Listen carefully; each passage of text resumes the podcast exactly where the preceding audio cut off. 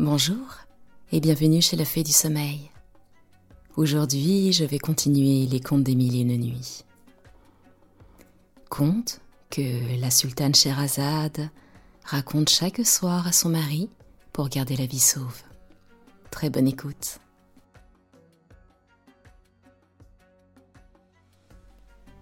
Histoire du jeune roi des îles Noires. Vous saurez, monseigneur, continua-t-il, que mon père, qui s'appelait Mahmoud, était roi de cet État.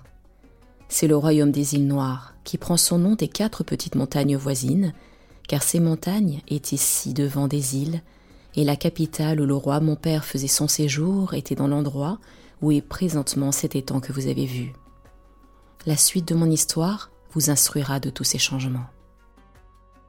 Le roi mon père mourut à l'âge de soixante-dix ans je n'eus pas plutôt pris sa place que je me mariais, et la personne que je choisis pour partager la dignité royale avec moi était ma cousine. J'eus tout lieu d'être content des marques d'amour qu'elle me donna, et, de mon côté, je conçus pour elle tant de tendresse que rien n'était comparable à notre union qui dura cinq années. Au bout de ce temps-là, je m'aperçus que la reine, ma cousine, n'avait plus de goût pour moi. Un jour, qu'elle était au bain à l'après-dîner, je me sentis une envie de dormir et je me jetai sur un sofa. Deux de ces femmes, qui se trouvèrent alors dans ma chambre, vinrent s'asseoir, l'une à ma tête et l'autre à mes pieds, avec un éventail à la main, tant pour modérer la chaleur que pour me garantir des mouches qui auraient pu troubler mon sommeil. Elles me croyaient endormie et elles s'entretenaient tout bas, mais j'avais seulement les yeux fermés et je ne perdis pas une parole de leur conversation. Une de ces femmes dit à l'autre N'est-il pas vrai que la reine a grand tort de ne pas aimer un prince aussi aimable que le nôtre? Assurément, répondit la seconde. Pour moi, je n'y comprends rien, et je ne sais pas pourquoi elle sort toutes les nuits et le laisse seul. Est-ce qu'il ne s'en aperçoit pas Et comment voudrais-tu qu'il s'en aperçût? reprit la première. Elle mêle tous les soirs dans sa boisson un certain suc d'herbe qui le fait dormir toute la nuit d'un sommeil si profond qu'elle a le temps d'aller où il lui plaît. Et, à la pointe du jour, elle vient se recoucher auprès de lui, alors elle le réveille en lui passant sous le nez une certaine odeur. Jugez, Seigneur, de ma surprise à ce discours et des sentiments qu'il m'inspira. Néanmoins, quelque émotion qu'il pût causer, j'eus assez d'empire sur moi pour dissimuler. Je fis semblant de m'éveiller et de n'avoir rien entendu. La reine revint du bain, nous soupâmes ensemble, et, avant de nous coucher, elle me présenta elle-même la tasse pleine d'eau que j'avais coutume de boire.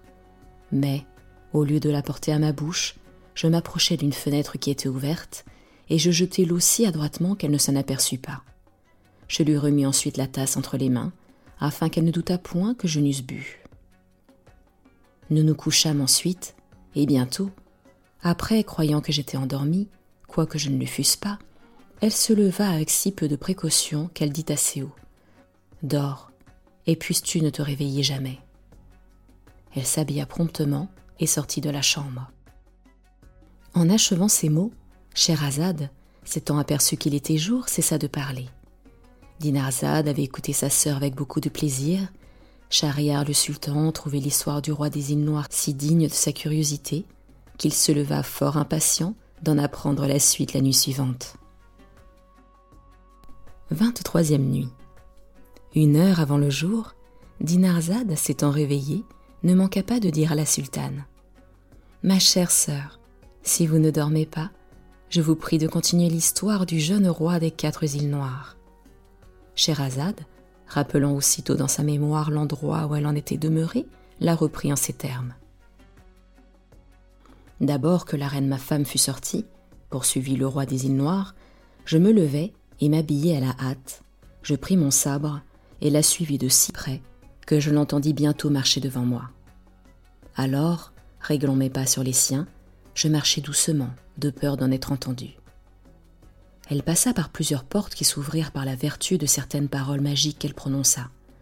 Et la dernière qui s'ouvrit fut celle du jardin où elle entra.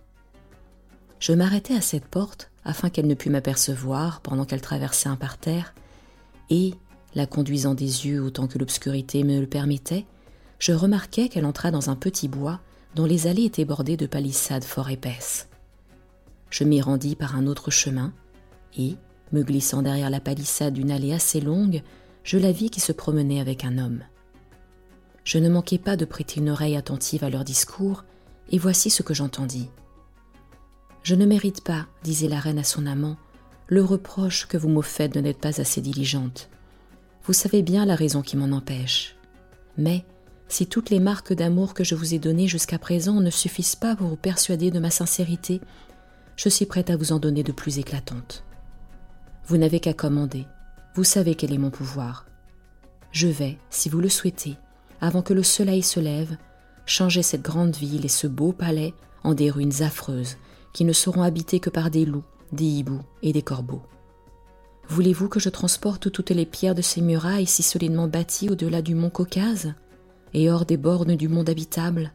Vous n'avez qu'à dire un mot, et tous ces lieux vont changer de face. Comme la reine achevait ces paroles, son amant et elle, se trouvant au bout de l'allée, tournèrent pour entrer dans une autre et passèrent devant moi. J'avais déjà tiré mon sabre, et comme l'amant était de mon côté, je le frappai sur le cou et le renversai par terre. Je crus l'avoir tué, et dans cette opinion, je me retirai brusquement sans me faire connaître de la reine que je voulus épargner à cause qu'elle était ma parente. Cependant, le coup que j'avais porté à son amant était mortel, mais elle lui conserva la vie par la force de ses enchantements, de manière toutefois qu'on peut dire de lui qu'il n'en est ni mort ni vivant. Comme je traversais le jardin pour regagner le palais, j'entendis la reine qui poussait de grands cris, et, jugeant par là de sa douleur, je me sus bon gré de lui avoir laissé la vie. Lorsque je fus rentré dans mon appartement, je me recouchai, et, satisfait d'avoir puni le téméraire qui m'avait offensé, je m'endormis. En me réveillant le lendemain, je trouvai la reine couchée auprès de moi. Scheherazade fut obligée de s'arrêter en cet endroit parce qu'elle vit paraître le jour. Mon Dieu, ma sœur, dit alors Dinarzade, je suis bien fâchée que vous n'en puissiez pas dire davantage. Ma sœur, répondit la sultane, vous deviez me réveiller de meilleure heure, c'est votre faute. Je la réparerai s'il plaît à Dieu la nuit prochaine, répliqua Dinarzade, car je ne doute pas que le sultan n'ait autant d'envie que moi de savoir la fin de cette histoire, et j'espère qu'il aura la bonté de vous laisser vivre encore jusqu'à demain. 24e nuit. Effectivement, Dinarzade, comme elle se l'était promis, appela de très bonne heure la sultane. Ma chère sœur, lui dit-elle, si vous ne dormez pas, je vous supplie de nous achever l'agréable histoire du roi des îles Noires. Je meurs d'impatience de savoir comment il fut changé en marbre. Vous l'allez apprendre, répondit Charazade, avec la permission du sultan. Je trouvai la reine couchée auprès de moi, continua le roi des quatre îles Noires. Je trouvai donc la reine couchée près de moi, continua le roi des quatre îles noires. Je ne vous dirai point si elle dormait ou non, mais je me levai sans faire de bruit, et je passai dans mon cabinet, où j'achevai de m'habiller. J'allai ensuite tenir mon conseil, et à mon retour, la reine, habillée de deuil, les cheveux épars et en partie arrachés, vint se présenter devant moi. Sire, me dit-elle, je viens supplier votre majesté de ne pas trouver étrange que je sois dans l'état où je suis. Trois nouvelles affligeantes que je viens de recevoir en même temps sont la juste cause de la vive douleur dont vous ne voyez que les faibles marques. Et quelles sont ces nouvelles, madame lui dis-je. La mort de la reine, ma chère mère, me répondit-elle, celle du roi, mon père, tué dans une bataille, et celle d'un de mes frères, qui est tombé dans un précipice. Je ne fus pas fâché qu'elle prît ce prétexte pour cacher le véritable sujet de son affliction, et je jugeai qu'elle ne me soupçonnait pas d'avoir tué son amant. Madame, lui dis-je, loin de blâmer votre douleur, je vous assure que j'y prends toute la part que je dois. Je serais extrêmement surpris que vous fussiez insensible à la perte que vous avez faite. Pleurez. Vos larmes sont d'infaillibles marques de votre excellent naturel. J'espère néanmoins que le temps et la raison pourront apporter de la modération à vos déplaisirs. Elle se retira dans son appartement, où, se livrant sans réserve à ses chagrins, elle passa une année entière à pleurer et à s'affliger. Au bout de ce temps-là, elle me demanda la permission de faire bâtir le lieu de sa sépulture dans l'enceinte du palais, où elle voulait, disait-elle, demeurer jusqu'à la fin de ses jours. Je le lui permis, et elle fit bâtir un palais superbe, avec un dôme qu'on peut voir d'ici, elle l'appela le palais des larmes. Quand il fut achevé, elle y fit porter son amant, qu'elle avait fait transporter ou elle avait jugé à propos, la même nuit que je l'avais blessé. Elle l'avait empêché de mourir jusqu'alors par des breuvages qu'elle lui avait fait prendre, et elle continua de lui en donner et de les lui porter elle-même tous les jours dès qu'il fut au palais des larmes. Cependant, avec tous ses enchantements, elle ne pouvait guérir ce malheureux. Il était non seulement hors de marché et de se souvenir, mais il avait encore perdu l'usage de la parole et il ne donnait aucun signe de vie que par ses regards. Quoique la reine n'eût que la consolation de le voir et de lui dire tout ce que son fol amour pouvait lui inspirer de plus tendre et de plus passionné, elle ne laissait pas de lui rendre chaque jour deux visites assez longues. J'étais bien informé de tout cela, mais je feignais de l'ignorer. Un jour, j'allai par curiosité au palais des larmes pour savoir quelle y était l'occupation de cette princesse, et d'un endroit où je ne pouvais être vu, je l'entendis parler dans ces termes à son amant. Je suis dans la dernière affliction de vous voir en l'état où vous êtes. Je ne sens pas moins vivement que vous-même les maux cuisants que vous souffrez. Mais, chère âme, je vous parle toujours et vous ne répondez pas. Jusqu'à quand garderez-vous le silence? Dites un mot seulement. Hélas, les plus doux moments de ma vie sont ceux que je passe ici à partager vos douleurs. Je ne puis vivre éloigné de vous, et je préférerais le plaisir de vous voir sans cesse à l'empire de l'univers. À ce discours, qui fut plus d'une fois interrompu par ses soupirs et ses sanglots, je perdis enfin patience. Je me montrai et m'approchai d'elle. Madame, lui dis-je, c'est assez de pleurer. Il est temps de mettre fin à une douleur qui nous déshonore tous deux. C'est trop oublier ce que vous me devez et ce que vous vous devez à vous-même. Sire, répondit-elle, s'il vous reste encore quelque considération, ou plutôt quelque complaisance pour moi, je vous supplie de ne pas me contraindre. Laissez-moi m'abandonner à mes chagrins mortels. Il est impossible que le temps les diminue. Quand je vis que mes discours, au lieu de la faire rentrer en son devoir, ne servait qu'à hériter sa fureur, je cessai de lui parler et me retirai. Elle continua de visiter tous les jours son amant, et durant deux années entières, elle ne fit que se désespérer. J'allai une seconde fois au palais des larmes pendant qu'elle y était. Je me cachai encore, et j'entendis qu'elle disait à son amant Il y a trois ans que vous ne m'avez pas dit une seule parole, et que vous ne répondez point aux marques d'amour que je vous donne par mes discours et mes gémissements. Est-ce par insensibilité ou par mépris? Ô tombeau, aurais-tu détruit cet excès de tendresse qu'il avait pour moi? Aurais-tu fermé ces yeux qui me montraient tant d'amour et qui faisaient toute ma joie? Non, je n'en crois rien. Dis-moi plutôt par quel miracle tu es devenu le dépositaire du plus rare trésor qui fut jamais. Je vous avoue, Seigneur, que je fus indigné de ces paroles, car, enfin, cet amant chéri, ce mortel adoré, n'était pas tel que vous pourriez l'imaginer. C'était un Indien, originaire de ces pays. Je fus, dis-je, tellement indigné de ce discours que je me montrai brusquement, et apostrophant le même tombeau à mon tour. Ô tombeau, m'écriai-je, que n'engloutis-tu pas ce monstre qui fait horreur à la nature, ou plutôt que ne consumes-tu l'amant et la maîtresse? J'eus à peine achevé ces mots que la reine, qui était assise auprès de l'Indien, se leva comme une furie. Ah, cruel, me dit-elle, c'est toi qui causes ma douleur. Ne penses-tu pas que je l'ignore? Je ne l'ai que trop longtemps dissimulé. C'est ta barbare main qui a mis l'objet de mon amour dans l'état pitoyable où il est.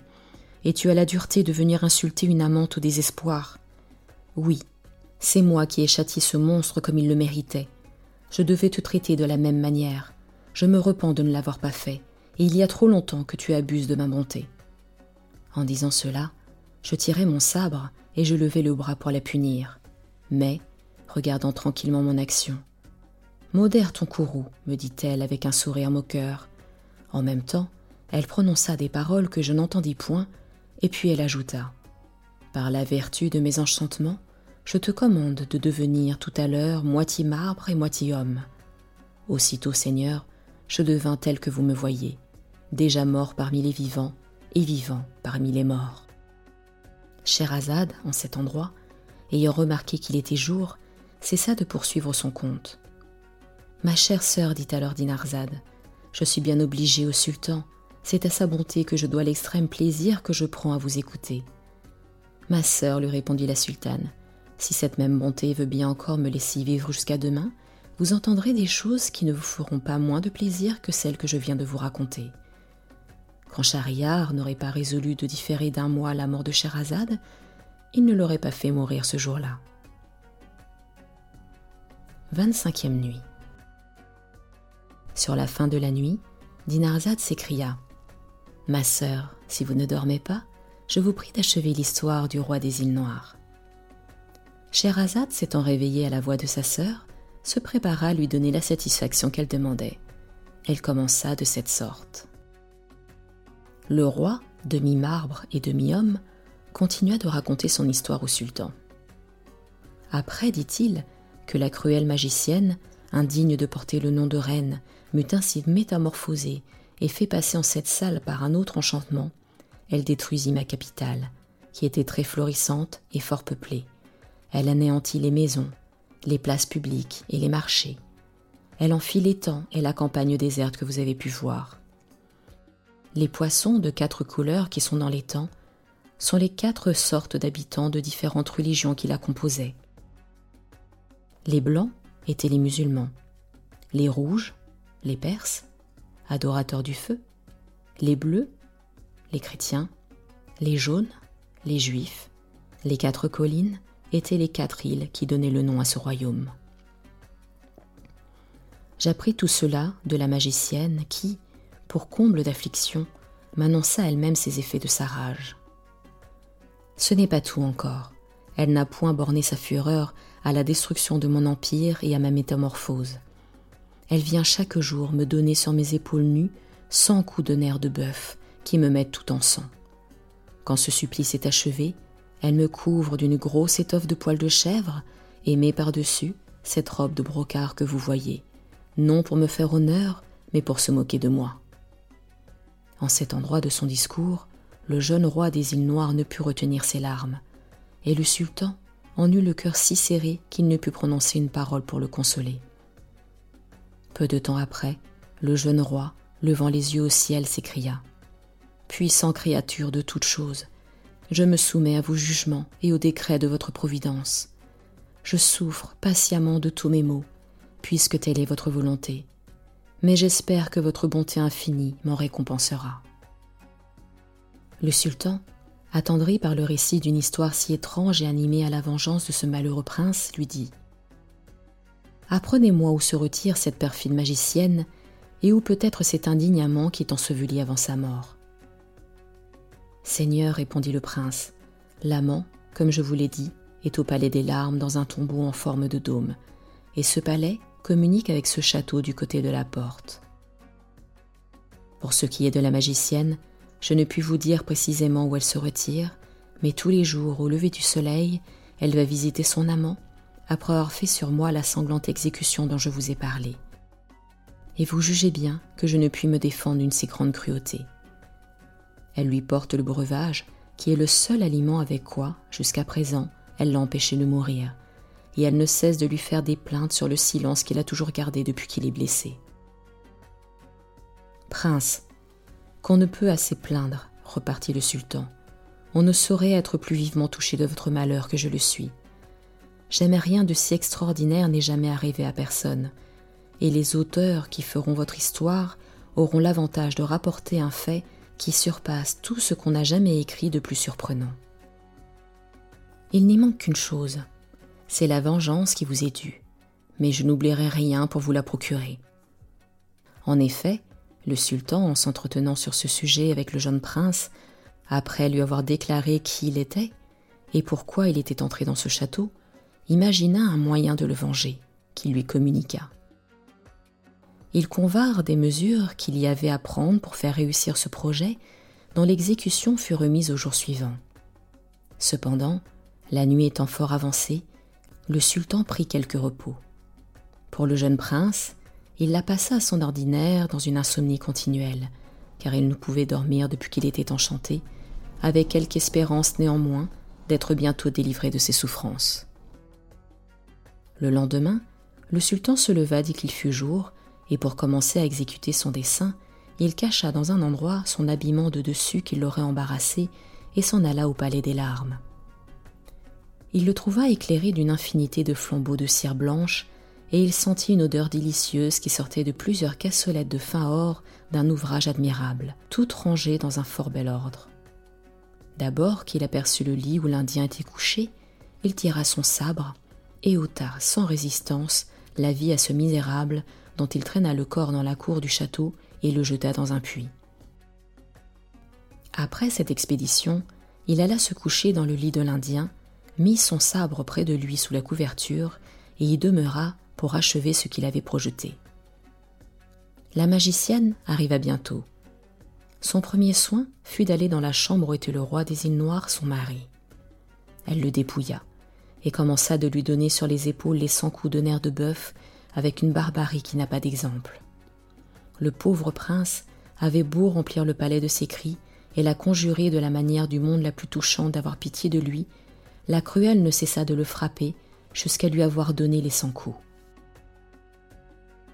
Tu n'as pas eu de compassion de mon amant, lui disait-elle, tu n'en dois point attendre de moi. Scheherazade aperçut le jour en cet endroit, ce qui l'empêcha de continuer son récit. Mon Dieu, ma sœur, dit Dinarzade, voilà une magicienne bien barbare. Mais en demeurons-nous là? Et ne nous apprendrez-vous pas si elle reçut le châtiment qu'elle méritait? Ma chère sœur, répondit la sultane, je ne demande pas mieux que de vous l'apprendre demain. Mais vous savez que cela dépend de la volonté du sultan. Après ce que Shahriar venait d'entendre, il était bien éloigné de vouloir faire mourir Scheherazade.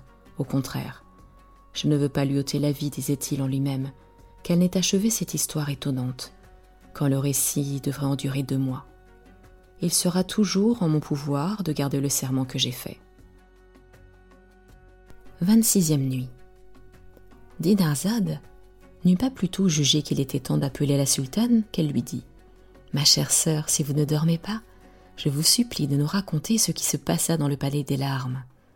Shahriar ayant témoigné qu'il avait la même curiosité que Dinarzade, la sultane prit la parole et reprit ainsi l'histoire du jeune prince enchanté. Sire, après que la magicienne eut donné cent coups de nerfs de bœuf au roi son mari, elle le revêtit du gros habillement de poils de chèvre et de la robe de brocart par-dessus. Elle alla ensuite au palais des larmes, et, en y entrant, elle renouvela ses pleurs, ses cris et ses lamentations. Puis, s'approchant du lit où elle croyait que son amant était toujours. Quelle cruauté, s'écria-t-elle, d'avoir ainsi troublé le consentement d'une amante aussi tendre et aussi passionnée que je le suis. Ô toi qui me reproches que je suis trop inhumaine quand je te fais sentir les effets de mon ressentiment. Cruel prince, ta barbarie ne surpasse-t-elle pas celle de ma vengeance? Ô traître, en attentant à la vie de l'objet que j'adore, ne m'as-tu pas ravi la mienne? Hélas, ajouta-t-elle en adressant la parole au sultan, croyant parler à l'Indien, mon soleil, ma vie, garderez-vous toujours le silence? Êtes-vous résolu de me laisser mourir sans me donner la consolation de me dire encore que vous m'aimez? Mon âme, dites-moi au moins un mot, je vous en conjure. Alors, le sultan, feignant de sortir d'un profond sommeil et contrefaisant le langage des Indiens, répondit à la reine d'un ton grave. Il n'y a de force et de pouvoir qu'en Dieu seul, qui est tout-puissant. À ces paroles, la magicienne, qui ne s'y attendait pas, fit un grand cri pour marquer l'excès de sa joie. Mon cher Seigneur, s'écria-t-elle, ne me trompais-je pas? Est-ce bien vrai que je vous entends et que vous me parlez? Malheureuse, reprit le sultan, es-tu digne que je réponde à tes discours? Et pourquoi, répliqua la reine, me faites-vous ce reproche? Les cris repartirent, les pleurs et les gémissements de ton mari, que tu traites tous les jours avec tant d'indignité et de barbarie, m'empêchent de dormir nuit et jour. Il y a longtemps que je serais guéri et que j'aurais recouvré l'usage de la parole si tu l'avais désenchanté. Voilà la cause de ce silence que je garde et dont tu te plains. Eh bien, dit la magicienne, pour vous apaiser, je suis prête à faire ce que vous me commandez. Voulez-vous que je lui rende sa première forme? Oui, répondit le sultan et hâte-toi de le mettre en liberté, afin que je ne sois plus incommodé de ses cris. La magicienne sortit aussitôt du palais des larmes. Elle prit une tasse d'eau et prononça dessus les paroles qui la firent bouillir comme s'il eût été sur le feu.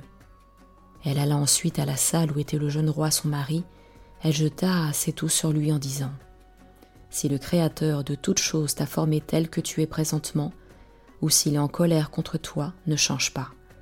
Mais si tu n'es dans cet état que par la vertu de mon enchantement, reprends ta forme naturelle et redeviens tel que tu étais auparavant.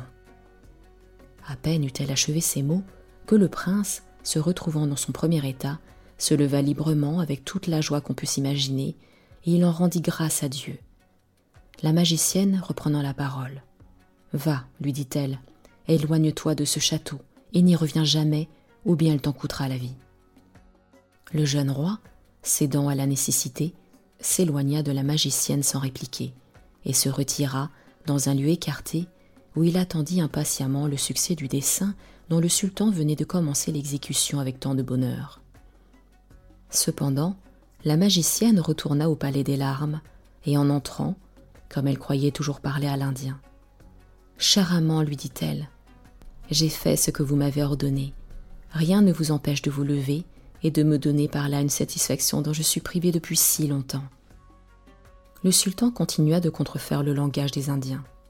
Ce que tu viens de faire, répondit-il d'un ton brusque, ne suffit pas pour me guérir. Tu n'as ôté qu'une partie du mal. Il en faut couper jusqu'à la racine.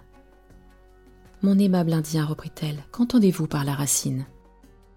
Malheureuse, reprit le sultan, ne comprends-tu pas que je veux parler de cette ville et de ses habitants et des quatre îles que tu as détruites par tes enchantements?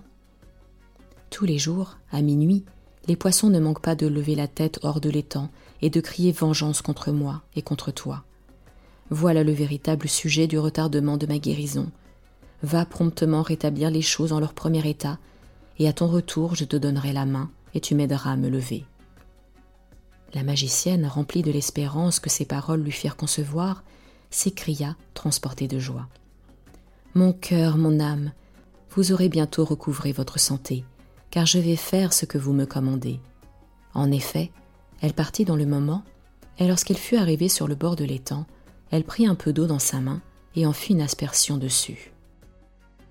Scheherazade, dans cet endroit, voyant qu'il était jour, n'en voulut pas dire davantage.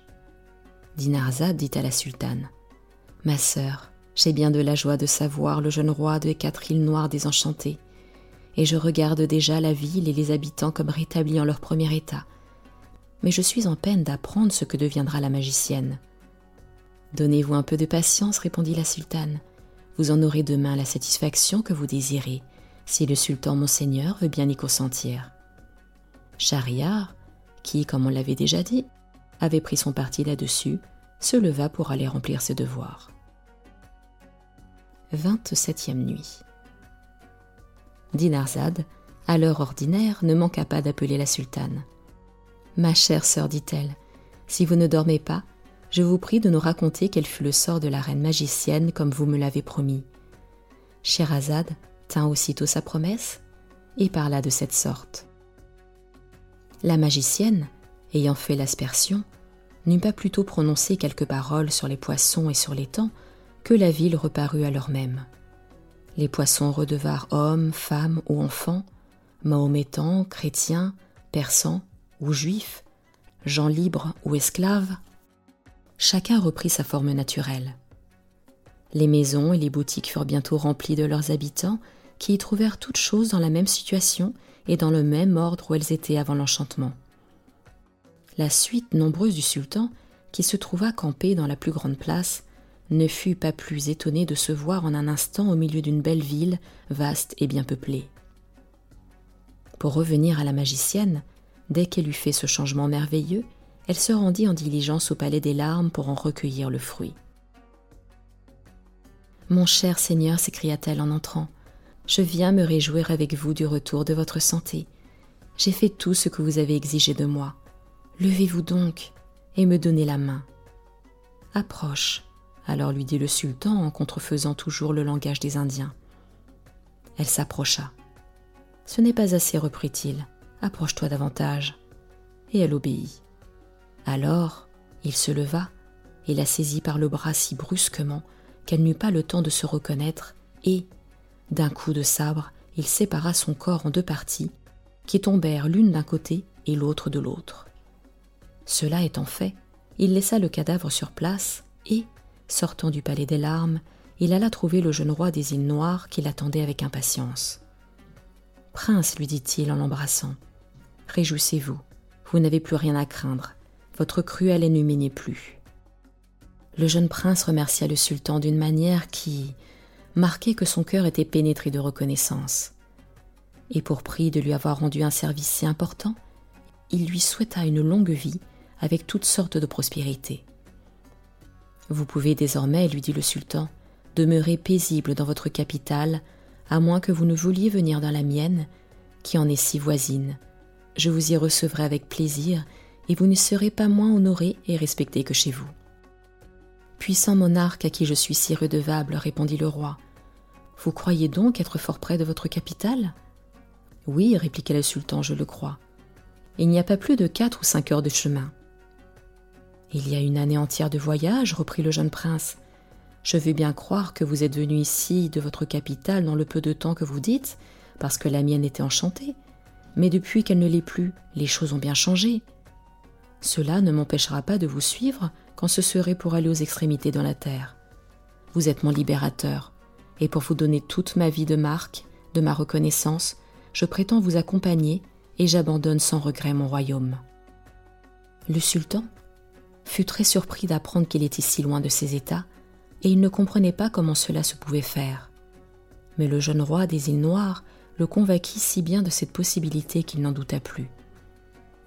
Il m'importe, reprit alors le sultan, la peine de m'en retourner dans mes États est suffisamment récompensée par la satisfaction de vous avoir obligé et d'avoir acquis un fils en votre personne. Car, puisque vous voulez bien me faire l'honneur de m'accompagner et que je n'ai point d'enfant, je vous regarde comme tel, et je vous fais dès à présent mon héritier et mon successeur. L'entretien du sultan et du roi des îles Noires se termina par les plus tendres embrassements. Après quoi, le jeune prince ne songea qu'aux préparatifs de son voyage. Ils furent achevés en trois semaines, au grand regret de toute sa cour et de ses sujets, qui reçurent de sa main un de ses plus proches parents pour leur roi. Enfin, le sultan et le jeune prince se mirent en chemin avec cent chameaux chargés de richesses inestimables tirées des trésors du jeune roi, qui se fit suivre par cinquante cavaliers bien faits, parfaitement bien montés et équipés.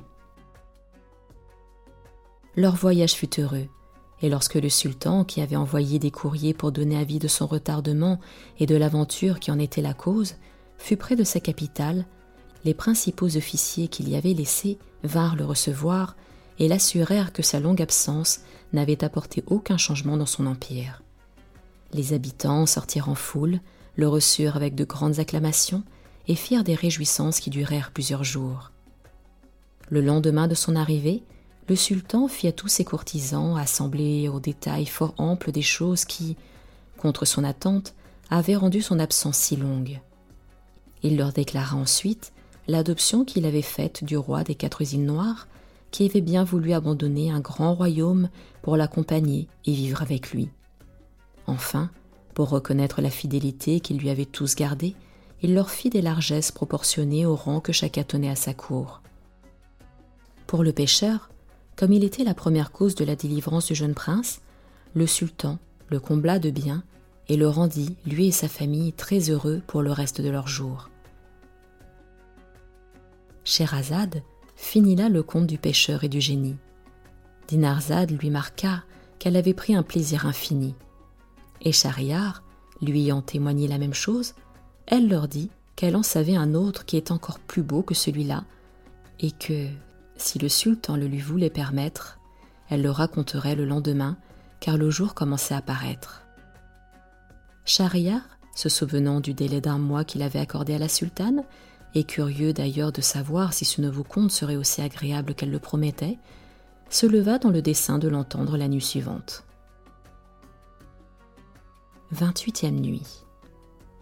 Dinarzade, suivant sa coutume, n'oublia pas d'appeler la sultane lorsqu'il en fut temps. Ma chère sœur, lui dit-elle, si vous ne dormez pas, je vous supplie en attendant le jour de me raconter un de ces beaux contes que vous savez. Scheherazade, sans lui répondre, commença d'abord et adressant la parole au sultan dit Retrouvez-moi très prochainement pour la suite des contes des mille et une nuits. À très bientôt.